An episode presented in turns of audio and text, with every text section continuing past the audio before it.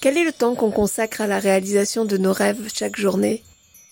Si on arrêtait le temps là tout de suite et qu'on prenait une photo de la semaine qui vient de s'écouler, à quoi a-t-on consacré le plus de temps, donc le plus d'énergie? Est-ce que c'est dans les transports, dans le travail, dans les enfants, dans le ménage, dans les travaux, dans se poser des questions ou quoi d'autre? Combien de temps ai-je consacré à la réalisation de mes rêves, à mon développement personnel, à ma santé, à ce qui est vraiment bon pour la personne dont il faut prendre le plus grand soin, c'est-à-dire moi? Le réaliser fait à la fois froid dans le dos et en même temps, c'est un électrochoc pour réaliser que si je traverse ma vie comme un robot, en vitesse automatique, bah, en ne m'occupant que des autres, de mon travail, etc., ben, finalement, j'ai peu de chances de réaliser mes rêves. Mais en plus, quels sont-ils exactement? Et comment les réaliser sans m'éparpiller entre les rêves personnels, professionnels, mes rêves d'amour, de santé, de voyage, de réalisation, etc. Bien, la première chose à faire est de les lister. Ah oui, allez maintenant, là tout de suite, avec un stylo et un papier, on note les 50 rêves qu'on aimerait réaliser avant notre mort pour ne pas vieillir en disant si j'avais su. Alors oui, arrivent nos bonnes vieilles croyances, nos doutes, tout ce qu'on nous a toujours enseigné. De toute façon, euh, tu n'y arriveras pas. Rêver, euh, c'est pas ça qui donne à manger au quotidien. Il faut rester sérieux, etc. Donc après, c'est un choix. Soit on les écoute. Moi, le mien, c'est plutôt de leur mettre un grand coup de pied pour réaliser ce que j'ai envie. Plusieurs événements dans ma vie m'ont rendu boulimique. Boulimique de vie, conscient du temps qui passe. C'est le décès de mon père, la lente mais inexorable dégradation de ma mère, un accident de voiture aussi il y a 20 ans où je suis passée tellement près de la mort. On traverse tous des épreuves plus ou moins dramatiques. Et soit on se fouette en disant Ah, vous savez, la vie c'est pas facile.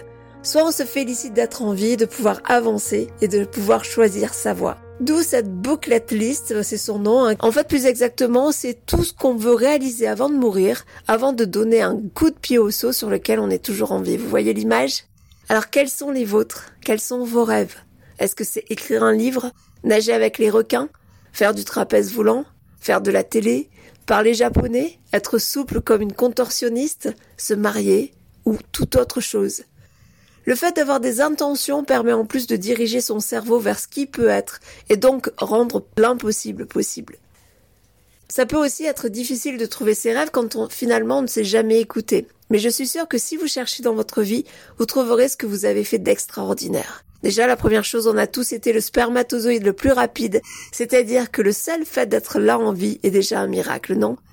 Ce serait super de mettre à plat quelles sont les aventures extraordinaires que vous avez déjà vécues, où vous avez déjà brillé, où vous êtes senti invincible, fier de vous, où vous avez fait de très belles actions. Ce n'est pas forcément héroïque, faut pas se comparer à, d'autres personnes, c'est quelles sont vous vos belles aventures. Ça peut être tout simplement changer savoir changer une roue, être autonome alimentairement, avoir changé la vie de quelqu'un, euh, etc. Avoir appris quelque chose à quelqu'un.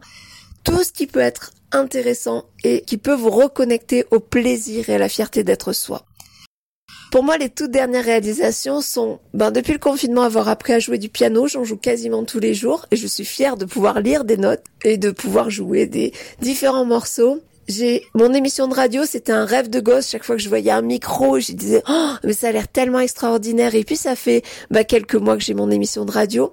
J'ai créé ce podcast. J'ai aussi accepté le bonheur d'être avec quelqu'un de fabuleux et d'avoir fondé une famille. Et il y a plus longtemps que ça encore d'avoir démissionné d'un boulot qui me pompait toute mon énergie, qui me rendait malade, mais aussi d'avoir passé une semaine à faire du cirque à Punta Cana avec le cirque du soleil, d'avoir marché dans la savane en Afrique du Sud et dans le désert du Sahara, d'avoir créé un lieu unique lié à ma passion, etc., etc. Donc notez tout ce que vous, vous avez fait de beau et relisez-le. Relisez, redites-le à haute voix. Imprégnez-vous de toutes ces émotions quand vous avez fait quelque chose de vous et vous sentez forcément une magnifique énergie, cette énergie de l'action, cette énergie de l'envie de recommencer qui, vous envahit. Alors maintenant, vous pouvez écrire vos rêves, tout ce que vous avez envie de réaliser avant la fin du film. Et planifiez-les. Partageons-les, ces beaux rêves, car éclabousser les autres de joie et de belles énergies fait tellement du bien aux autres et à soi-même. Alors j'ai créé un groupe qui s'appelle Host à légitimité. Je pense que le podcast va bientôt changer de nom, mais pour l'instant c'est celui-là, pour justement partager tout ça, partager nos belles réalisations, partager nos rêves, partager le moyen d'y accéder, mais également peut-être quelquefois partager des doutes, des peurs, des angoisses, juste des réflexions, parce qu'on est tous pareils. On a tous des grandes envies, voilà, parce qu'on est tous pareils, tout simplement. Donc à très vite pour un prochain épisode qui sera le Miracle Day. À très vite